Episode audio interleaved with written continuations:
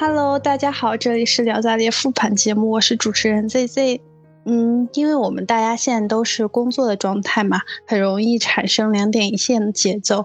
不知道大家平时是怎么管理日常的生活时间的？所以这一期我们想聊一聊时间管理。大家有什么想要分享的吗？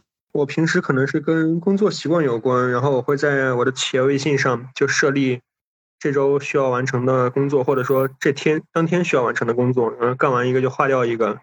然后基本上常态是，经常今天没有干完的会拖到明天或者下一周，因为工作量实在是太大了。我也是，我的 To Do List 从来没有清空过，永远都在无限添加。对，现在已经二十多个了，非常的头疼。我也是，之前一加有跟我们分享过那个时间管理，就是会分析你每段时间都呃做了什么，用了多长时间这样子。一加可以跟我们讲讲这个吗？对，上次跟大家分享了一个就是 App，然后那个 App 就是帮助大家去更好的拆分以及记录时间的。然后呃，其实上次我们有说大家。可以去使使用和体验一下，我不知道我们小伙伴们都有没有用，感受怎么样？其实我是一个不怎么习惯用软件去管理时间，我是一个比较自由的人，就是想做什么时候做什么，我不会设定每段时间要做什么。但是因为我们聊到这个事情，希望这一期可以聊聊，所以我有尝试呃尝试培养一下自己习惯。设立时间，每段时间做什么？我用了两个软件，一个是就是宜家分享的那种类型，每半个小时，呃，做一个划分去做一件事情，你可以把时间拆成半个小时、半个小时这样子。另外一个就是我还比较喜欢的，他会把很碎的任务拆成，就比如说早上，呃，有没有浇花，有没有早起喝杯水，有没有早起，有没有排便之类的，就是每个事情都是一个小任务，然后你完成就去打勾，然后那个就会让你很有成就感这一天。对于 Z Z。的使用体验是什么样呀？我我用使用完，我觉得我还是比较 不太能限制好自己在一定固定的时间做这个事情。比如说，呃，我可能限制半个小时看书，但我一定会超过这个时间，或者说，呃，大于这个时间。但也有可能有的时候会被被别的事情打断，所以小于这个时间，嗯，很难。再就设定半个小时，你只做半个小时，或者说，嗯，一个小时这样，就一个固定的时间段，对我来说是挺难的。我可能会按照自己的节奏走，会比较舒服一些。嗯，我跟 Z Z 其实还蛮像的，我也下了一家说的那个小 T 同学那个软件，然后嗯，坚持使用了一天。我也果然是三哥。嗯，对，因为我花了比较多的时间去把它。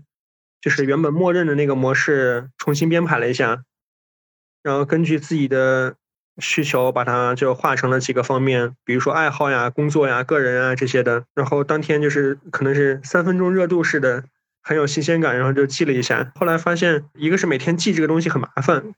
另外一个是跟我之前使用那种开始前按一下，结束后按一下的那种方式还不太一样，然后就没有再继续用了。我刚看群里捞二说说他一直都在用，不知道捞二用的怎么样。捞二你要不方便说话的话，群里发了，然后我读给大家听。哦，老二反馈说非常好用，那感觉老二跟一加是同样一种类型的，比较习惯于用这种软件。我们之前做的那个性格测试，字母是反馈这种 呃安排型的，然后是然后然后我说一下，就是上次我跟大家推荐这个软件，我是觉得挺好的。一个方面是就是其实它不是那么强制性，就是我可以今天记录，我也可以今天不记录，我可以明天再记录前一天的。然后另外就是 Z Z 刚说到那个，就是比如说我这个事情是不是一定要做半个小时？其实不是的，就是我提前会给自己一个规划，比如说，我希望自己每天读书半个小时，然后我真正到了这一天的时候，我可能这会儿只读了十分钟，但我可能会在晚上睡觉之前把剩下二分二十分钟完成了。所以我在比如说第二天去做回顾的时候，我也会给他记上一个半个小时，然后整体就是你会对自己的时间更有这种主动的把控感。嗯，Laura 说他用的是另一个 app，我跟大家分享一下他的使用感受。他的那个是自行设置项目，然后开始的时候摁下开始，结束的时候摁下结束。但是我觉得可能跟我刚提到那个软件是一个目的，就是让大家能够更好的意识到当下在干什么，然后不浪费时间。我觉得工具其实无所谓，主要就是养成管理时间的习惯，我觉得还挺重要的。大家怎么看我刚说的这句话？就感觉大家好自律啊，就是，就是首先我觉得能一直坚持使用这种时间管理软件本身就挺自律的，尤其是一家刚说到那种，就设置目标，比如说我设置今天阅读半个小时，然后今天读了十分钟，我一定会把剩下二十分钟读完。这可能跟我的习惯就是相去甚远。我是会每天习惯性睡前读，然后有可能十分钟就睡着了，也有可能是半个小时、一个小时就熬夜开始看书。个人比较偏向于这种较自由的方式。另外，我刚还想到一个，就是不太习惯用这个软件的原因是，很多时间是属于被动时间，不是被自己完全掌控的那种。就比如说，突然来了一个急活儿，我必须要立马一个小时、半个小时把它处理完，然后以及今天需要去做的工作。我可能能做的是尽可能，比如说把原先要四十分钟的时间，嗯，我花半个小时把它完成。这个可能是就是是可以提升的地方。但是这半个小时或四十分钟对我来说，就是不管用不用这个软件都是必须要花的。然后我发现一天大量的时间都在做工作上或者类似的这种事情。所以觉得好像就是对我来说不是特别有必要去用这个时间。三哥刚提到那个是就是工作嘛，对吧？其实就是我感觉，因为大家的生活肯定是分好几个模好几个模块的。就是上次那个软件的时候，我跟大家也大概介绍过，就是可能除了你的工作之外，还有你自己的嗯生活。然后这个生活可能一方面指你有一些自己想要去完成的，嗯。事业目标，然后去做一些相关的努力，以及包括你自己，嗯，比如说看个电影、看书，你自己获得了心心理的这种享受和愉悦，以及你运动，然后获得了身体的健康，这些其实都算。然后我觉得可以把工作去分成一个大的模块，然后在旗下你一共花了多少时间，然后你啊，包括就是刚刚 Laura 其实有提到。就是这个，你工作的时候，你可以看到你你到底多少时间是在有效工作，还有多少时间是在摸鱼。就是我觉得它可以帮帮你把时间看得更清晰，就是不只是时间被工作填满，然后被工作拽着走这种感觉。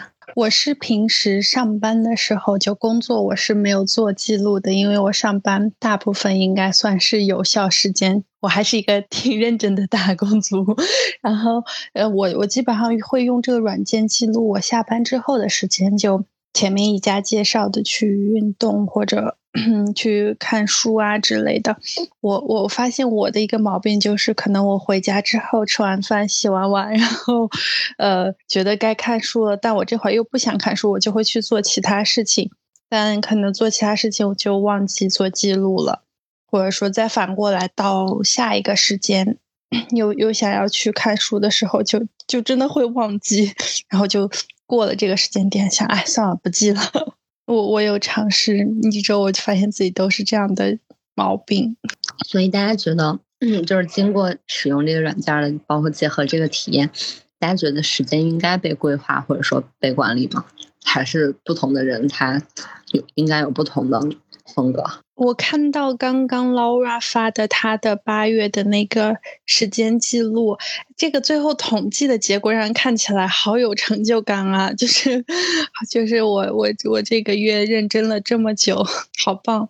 但我我觉得我做不到，可能还是我比较赞同不同的性格用不同的管理方式。因为我很早的时候，我上研一的时候也用过类似的 app。然后我觉得当时那个 app 的记录，然后包括 UI，其实都比现在要现在的 app 要好看很多。但我找不到那个了。我就说一下，因为它最后不是会生成整体的统计嘛，然后我就会因为想要它变得好看一点，然后去做可能我平常不会做的事，不就是我想做，但是我平常不会做的事情。就比如说阅读，然后或者运动，然后但是因为我又把这些项目列在了我的时间上，就是其实它应该是我要做的。但是在我没有开这个呃时间管理之前，我我可能就不会把它当回事去做。但是当我开了这个软件之后，然后我就会想去做它，因为我知道最后月末我会生成这样一个列表，然后我想要让它出现在我的列表上。它其实强制性的也在帮我督促我去完成我平常可能就因为工作忙或者累，或者是单纯想要出去玩而而浪费掉时间，或者是没有把它利用好的这些项目。对，所以我个人非常非常强烈推荐这个东西。哇哦，那 Laura 跟我完全不一样，这个软件给你带来好多促进的力量，嘿，真的好正向。对，而且只有就是你开始记录了之后，我才发现，有的时候我睡觉的时间比我想的要长，但有的时候发现我休息的时间比我想象要短得多。而且我，呃，刷手机，然后看 K-pop，然后看一下社交媒体的时间，远比我想的要多得多得多得多。所以，我这个月也开始学一加一样去设置那个，呃，目标，然后就保证我这个月，然后在比如说在一些无聊的社交媒体上的时间有下降，然后在其他地方的时间有上升。这样，其实我觉得设定目标也是一个非常有效的时间管理的方式。因为我之前也也读过很多类似这种管理时间管理的书，其实，呃，他们有人说，就时间管理，嗯，不一定是一个目的，就不是说你的时间一定要精确到每分每一秒都在做什么事情。他说，其实最重要的是结果，相当于时间它可能只是中间的一个过渡指标。就比如说你想要完成一件事情，但你完成这件事情过程中，因为你要去做，所以你必须要花时间。所以时间管理它应该是。过程指标就是你的目的，可能不是说我要在这件事情上花多少个小时，而是最后我要完成这个事情。完成这个事情的中间去拆解的话，那我需要每周花多少个小时去做这个事情？嗯，一一家是这样吗？对的，我觉得 Laura 说到就是这个事情的核心所在，就是其实他在最开始的时候，你是需要有一个通盘的规划的。这个规划通常你可能会做到半年或者一年。我觉得每个人应该都会有这种半年或者一年的大目标，然后但是通常就是大家设了年目标之后，这年结束了好像都没怎么达成，主要就是因为没有落实到每天上去。我理解这些工具其实都是为了帮助你去起你的大目标。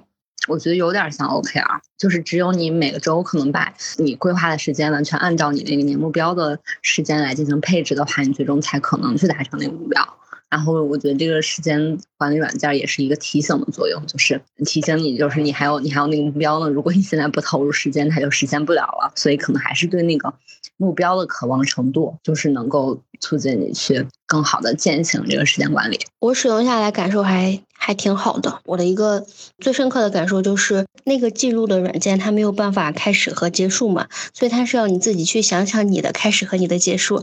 呃，但实际上你脑海中以为的开始和结束和你花的时间，呃，还会有出入。就比如说。呃，我今天要去点评作品，学生作品，我可能其实是两个小时就可以完成，但有可能我拖了三个小时，我就记录了三个小时。可是我心里面知道这个事儿是两个小时，然后到第二天呢，我就记得我再去点评学生作品的时候，我就发现。那我今天不要拖到三个小时，今天要两个小时完成了。它给我最大的作用是告诉我这件事儿要高效一点，因为我每天再去刷的时候，我发现就会下意识的觉得，哎呀，我记得我是不是不真实？我最近是不是工作上很偷懒？它就是主要让我在反思我的时间是不是没有被浪费。一颗使用的反馈跟 Laura 完全不一样，但是也是一个就是很正向的。但我我想问，我我我我觉得我有一些排斥使用的原因，也是可能，嗯的原因，是因为我觉得太机械化了，可以这么讲吗？就是我觉得我会被我我像一个工工作机器被拆安排到这个时，就是我我我必须很精准的去做事情，但是我本来。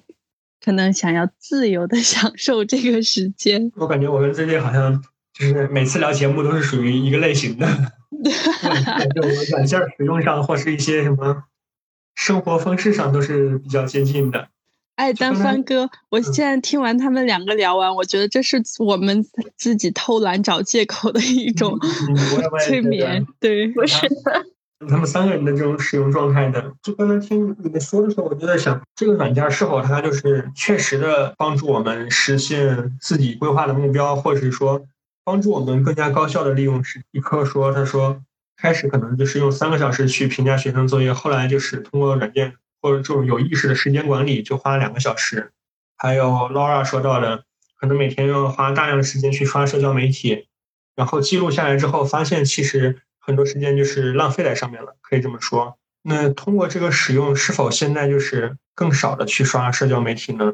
会的，哦，就是我会有意识的减少，因为因为你在刷之前你要按开始嘛，就是你要点入那个项目，然后按开始，然后我的那一项开始叫内容消费，就包括视频呀，然后微博呀，然后 ins 呀这种乱七八糟，然后包括呃公众号呀这种，我就会刻意减少这种自己在互联网上消费的时间，因为你你就不想点那个开始，所以你你就。不会想要去消费。我我觉得刚刚那个医科好像大概有提到，就是呃，我觉得最开始的第一步，你需要去记录这个时间，你一定要诚实的面对你自己。就像我第一个月用的时候，我没有给我自己设任何的 quota，就我没有跟我自己设说我这个月。嗯，就为了我的时间好看，所以我不去记录一些事情，而是说，我就是很诚实记录了我每一次消费的情况，让我看了一下我一个月大概是这样的情况，然后我就知道我要在这个期限上去减少一些时间，然后去提升一些项目的时。所以我觉得最基本，你还是要跟自己比较诚实，就是你不能害怕去面对自己在浪费时间或者是在享乐的这个过程。突然想到一个很有趣的，就是。就 l a r 的这种使用方式，其实是把一个无意识的事情，通过这种软件给它具象化，变成了一个就是让你知道它是有意识的事情。你比如说我刷手机，我可能就工作摸鱼间隙，时不时的看一下，刷个朋友圈或什么的。但是如果当我用软件记录的话，我会去按开始和按结束，它其实是有一种仪式感的。就是你在做这个事情，你在告诉自己我要开始浪费时间了。这个时候你会有意识的察觉到这件事，这样的话它可能会。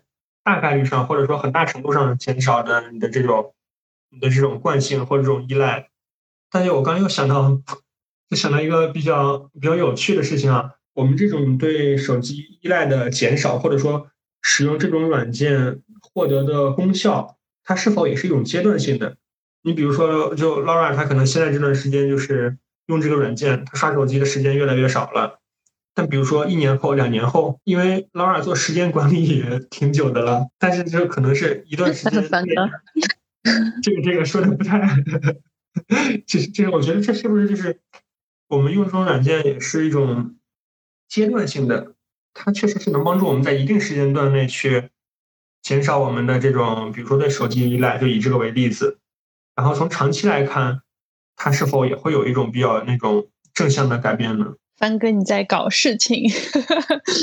对，我在想这个软件的这种，它短期作用是肯定是有的，但是长期的话，我我不明白是不是就是应该用那种长期管理模式还是什么？对，我觉得 Laura 那能够坚持每个时间去点开始点结束，这个确实蛮耗费精力的，很很厉害。然后我自己的感觉是，其实这个事儿没占用我太多时间，就是我可能是今天如果没有想起来去记的话，我会第二天再记。反正我不会不会隔超过两天，然后整体来说就是，嗯，回应一下三哥刚那个问题，我觉得可能更多的还是一个呃长期性的东西。就为什么我能坚持这个事儿？我现在就就是坚持了从七月一号开始，哎，想想八月一号开始，对，一个一个月了。主要是因为我我还是非常想看到，就是我这一年对自己的时间规划以及我。这一年下来之后，我究竟的实现度是多少？然后我觉得这个是以年为单位做纠偏的。就如果我今年设的这个方向可能稍微不太合理，然后我可能会在今年结束之后再做一下微调。我觉得它是一个动态变化的，而且就是没有给我造成太多的心理负担。嗯，我也觉得它是一个长期的。因为其实短期现在在用，是因为我们在时间管理上遇到了一些问题，就是这个问题不是说我们把，呃，我们所有的时间没有用来学习或者工作，就是肯定会有一些娱乐的时间嘛，大家也需要出去那个玩啊、社交啊之类的。只是说现阶段我发现，因为我不是每个月有订 OKR 的习惯嘛，我每个月的 OKR 都完不成，就很夸张。然后我觉得这样不太好，所以我用时间管理去规范一下自己。就像有的事情可能你养成习惯了，或者是你探索到了一个比较适合自己的节奏，那你这样的话，你之后可能不用时间管理这软件这么精确的去把握你的时间，但你的，嗯，你的大脑或者是你的身体已经能够习惯这样的一个工作或者是生活的的节奏，所以它自然就能够去让你去完成这样的一些目标。我觉得它可能就是现在使用是短期，但它对你造成的效果应该是长期的。我好像明白一点，我可以这样理解吗？就是就是时间管理它是一个工具，当你这段时间你的时间分配出现问题的时候，你才需要去使用它。它并不是一个就是那种强制性的，或者说你每天都要用的东西。你比如说，我这段时间我会发现自己刷手机时间变多了，然后我会管理一下。然后等它正常了，其实我没必要一直管理的。或者说，三哥，我觉得或者说不是说等它正常了，而是它是按照你心里那个规划的配比来了，就是它真正实现就达到你的那个规划的时间配置之后，我觉得就就已经就是它这个时间的配置已经形成在你的身体和观念里了，就是不需要它只是一个辅助手段。我看很多人就是用。用笔记也也记得很好，我也很喜欢前面 Laura 说，就是这种它虽然是个工具，但是它可以帮助你真实的反映你自己。对我特别喜欢这个说法，就确实我们平时大家会用一些嗯欺骗性的手段，把自己的行为合理化，比如我，但是我跟帆哥可能虽然我们两个没有把时间细分。就是去去规划的很仔细，但是我们有列出来自己要做的事情，所以也是一种规划。我觉得另外的一种管理模式，去清楚自己有哪些要做，哪些没有要做的，然后也是一种反应。对，所以我觉得就是如果说你不用这样的工具，你们可以将一年的目标完成的很好，我觉得也是没问题的。就是不是每个人可能都需要借助工具。我突然想到，其实。我虽然没有就是直接使用时间管理软件的这种习惯，但是好像生活中其实很多很多模式，它其实都都是在用这种时间管理的模式。你比如说，就是我们工作会记录工时，就是每天你做了什么，就是从工作这方面来说吧，就是我每天做了什么。我们给客户开账单的时候，我这个事情花了一小时，我那个事情花了两个小时，甚至有时候会精确到分钟，因为是根据这个来收费的嘛。就是这个其实是对你工作的一个定量的衡量。包括管理，你会发现，就比如说我开始做这件事情，我写一个起诉状，我大概要花四五个小时，然后会有反馈说四五个小时这个收费太高了，你其实应该把它再精简一下，你花三个小时去完成这件事情，这其实也是一种嗯管理。还有一种，就比如说生活上，比如说我去看书，我用微信读书的话，它会记录我每天看了多长时间，我这个周我这周看的是怎么样，这其实也是一种，就包括它这种年度复盘，很多软件推出的这种，就是你今年。在什么事情上花了多久？这也是一种好像是时间的反馈，感觉它其实还是挺普遍的。所以三哥，可能你在不知不觉中已经将这种方式 践践行起来了，而且践行的很好。嗯，有可能只是比较抗拒 这个软件。对，有可能。哎，好像真的是。你比如说跑步软件也是，就运动软件，我今天走了几千步、几万步。然后跑了多少公里？我这个月的目标计划是多少公里？是，所以现在这些软件其实都是可以帮你做记录的。比如说像我，我我平时，比如说，嗯，跑个步，嗯，然后它可能就是十几分钟，我就没有去，我就没有去记到我每天的那个时间里面。但是我会，就是把那个周统计的数据记进去，所以就其实很随意，不一定非要那么机械的去进行，嗯，记录。我自己是这样觉得。嗯，嗯更多的我觉得是一个提醒吧，就是让你知道这个事情是你需要做的，然后你这个周把它用呃记在时间工具里面，然后是一个提醒，你自己就能想起来哦，那我这个周可能这个时间空出来，我就去。做一下这个事儿吧，而且我觉得就是我跟大家推的那个软件里面有一个功能，我觉得特别好，就是有一个就是在时间配置方面让我非常耳目一新的一个分类方式，是它有一个叫做幸福，然后那个幸福是拆分成了个人，然后小家和大家，以及包括朋友，你的这种社交时间。也都是被记录在里面的，因为这些时间能够给你带来幸福，就是不一定我们都是要为了工作去获得成就感啊，呃，物质呀什么的，其实就是幸福也是人生中非常重要的组成部分，所以也也需要去，比如说我出去跟朋友一起吃了饭，然后我可能会记录一下我跟朋友一起吃饭聊天两个小时这样，就是我觉得这也是就是这个管理软件我比较喜欢的一个方面，就是它会让你记录生活的更多元的方向。对，这个确实是，这个是好像。我在很多就比如说管理软件或者是说 A P P 上很难见到的，它好像会把我们日常会忽略的一个东西去把它对对对，提醒你的这种性质，告诉你就除了工作之外，除了你的运动健康锻炼计划之外，阅读计划之外，你还有幸福，还有这些就是值得去花时间去追求的幸福。而且真真的就是你能体体体会到，就是呃，可能情感确实是需要去花时间给到主动的陪伴的。对，是这样的。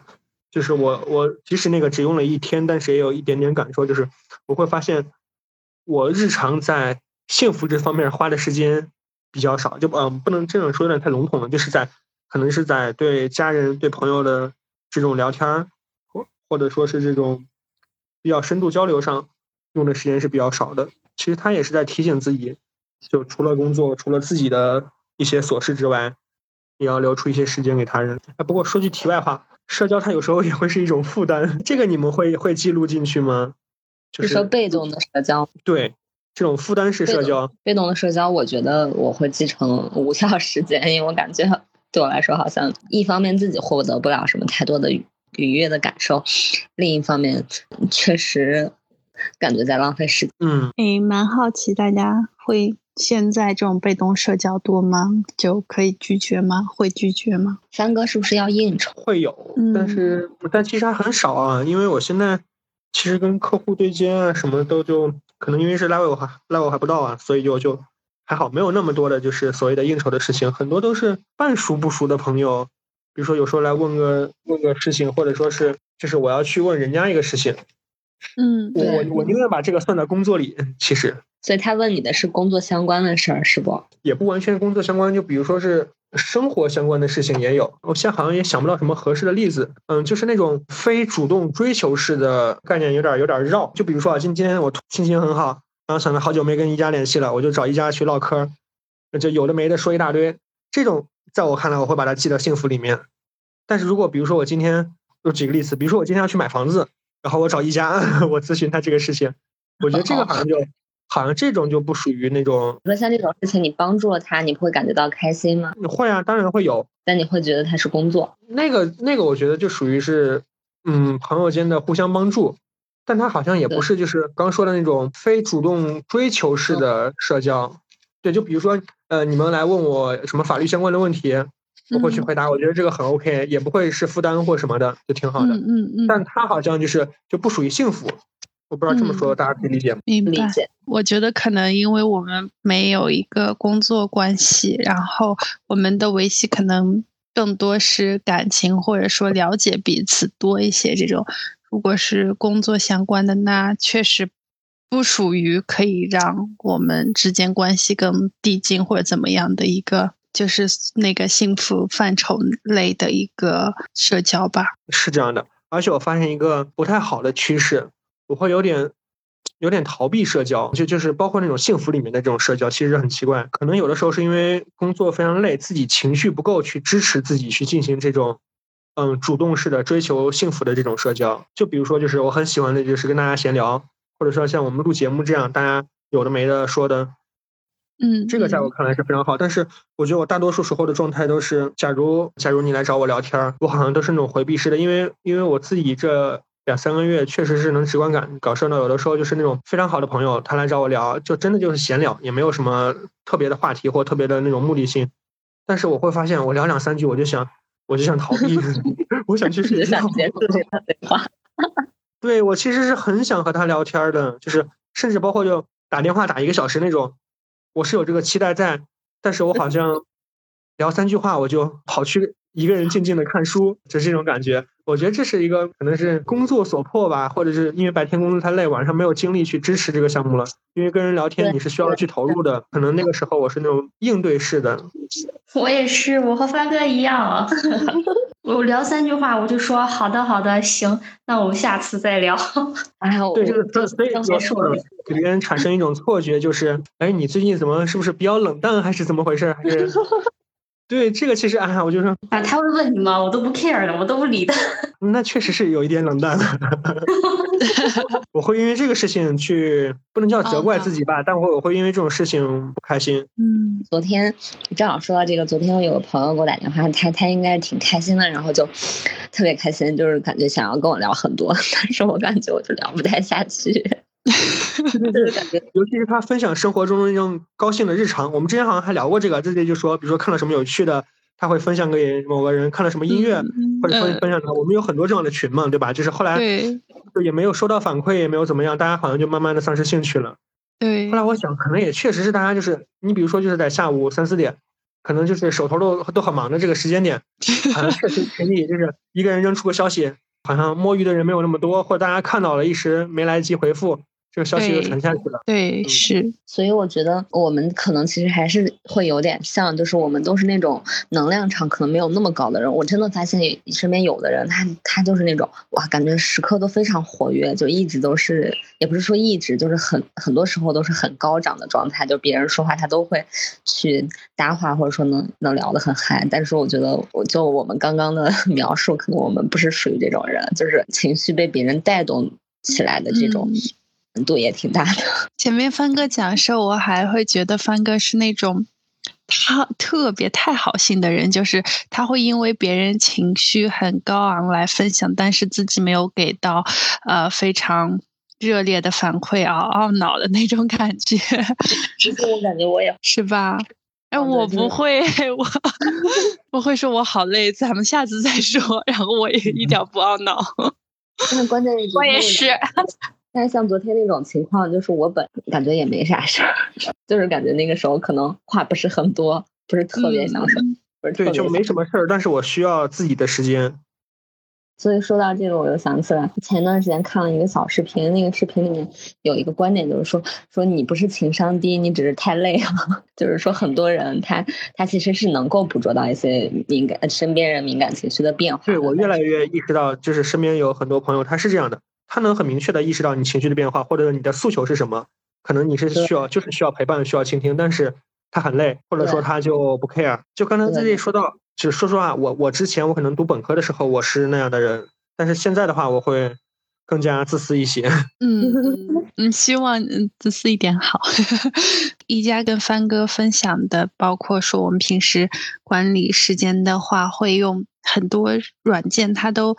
不知不觉中在帮我们做这个统计之类，我发现我是可能用软件比较少的那种类型，但是我好像也确实一直在遵循这种规律。就比如说我看书是在地铁上，就一直以来都在地铁上，那么我看书就每天上下班内就是地铁上的半个小时。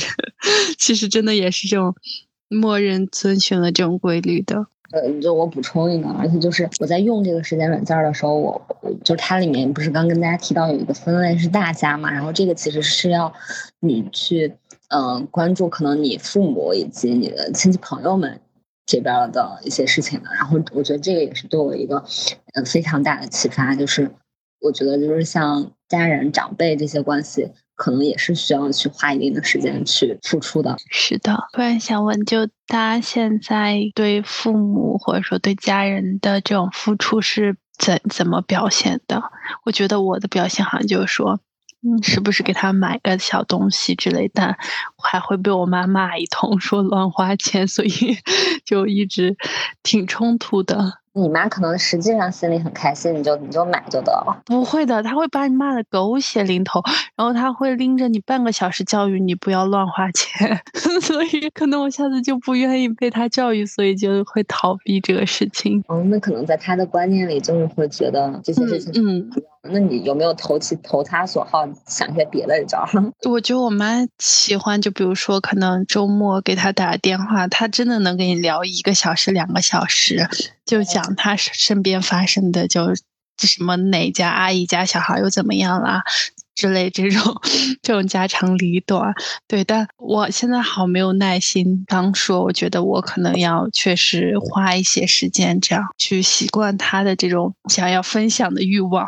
然后，因为也远距离嘛，所以这还蛮重要的。我可能也会有点，就是可能在听父母讲话的时候，有一些自己不太感兴趣的话题就没有耐心。但我觉得一科不是，是不是？我觉得一科跟他妈聊可好，我妈聊八卦。聊八卦就很有话题呀，所有亲戚朋友的八卦都可以聊，可开心了。哇，我很羡慕那种能跟父母聊得来的。我昨天下山路上，我爸给我打电话，说是说是什么，就是我我我是在韩城出生的嘛，然后韩城特产不是什么大红袍花椒，我爸就说他整了一批花椒让我送给我的朋友跟什么领导们，我就特别的崩溃。我说现在谁还自己在家就是送花椒呀？你。太尴尬了吧！然后他就不听，非要跟我寄，然后我就很生气。我当时还在，就是就下山已经走到公路上了。我说不说不说了，我还在山上。对我我也是，我我经常我我这种我要不耐烦，我就会说：“哎呀，行了，不说了，我我去忙了之类。”但其实我可能没有那么忙。我们就是聊八卦，就是 最近谁结婚了呀？结婚上遇见什么有趣的事情了呀？谁订婚了呀？哎呀，谁最近怎么样了？反正就很八卦，就是那种头凑在一起就说那种别人小话的感觉吧，就很快乐。嗯，我妈我爸可能不会参与，但他会听，因为他也喜欢听，就可以聊一个小时。聊的比较开心，反正 就说八卦是人类的共同的爱好。那那但你会跟你朋友就是聊一聊一一个小时吗？那得看聊啥了。呃，跟朋友聊八卦聊一个小时，嗯，太少了吧？可能聊十来分钟，跟同事聊聊就行了。跟朋友得看聊什么东西。我也会给我妈买买东西，跟 Z Z 一样，因为离得有点还是有点远，所以我就时不时买花，时不时买食物。但她不骂我，哦，我就觉得这个特别好，你知道吗？我跟我其实我跟我妈聊过好多次，就是说你你要跟她洗脑，对我说你你不要这样说，我就老老老老教育我这样子，因为也不是特别贵重的东西嘛，就时不时的你你是要去接受一些，然后 我妈的我妈就会说，可是这些东西确实就是。没有用啊，或者说我也不是买不到啊。你 这一些隔的老千，就他会担心你去花花心思或者花功夫的这种事情。我觉得已经到了需要我们去教育父母的年纪了。对我，我我现在我觉得我一直在教育他们，也也挺不好，因为我有时候讲跟他们打电话就很不耐烦，然后就会起脾气。就是我觉得长大之后，时间就会就变得更加多元了。就是你身上的，嗯，就是意识到的这种责任可能会越来越多。然后时间的管理，也就是不仅仅是包括自己的那一点事儿了。以前可能就只是上学的时候搞学习，然后工作的时候搞工作。现在可能更多的也要需要考虑身边的人，身边重要的人，在他们身上花时间。所以最后的结尾，想问问一下大家：大家未来还会？Z Z 和三哥未来还会考虑时间管理工具吗？我应该会用其他的代替品，就是不是专门去用一个软件来管理。嗯，因为我觉得它这个功能已经被其他的就是软件代替了，我不会再重复的用一个专门的这种工具。因为如果你理解就是这个的实质之后，你可以其实很很自由的去选择。我是一直会列出来一些要看要做的事情，然后。像早我前面发的那个打卡小卡片，我也是热度几分钟，就就还就后面就淡一些了。我我觉得我可能跟帆哥一样，会还是会用自己的方式去管理这些时间。那我们这期的节目就到这里啦，希望大家之后也可以很好的管理时间，诚实的面对自己需要做的所有事情，然后认识到自己的生活节奏。我们下次再聊啦，大家拜拜，拜拜，朋友们，我们下期见。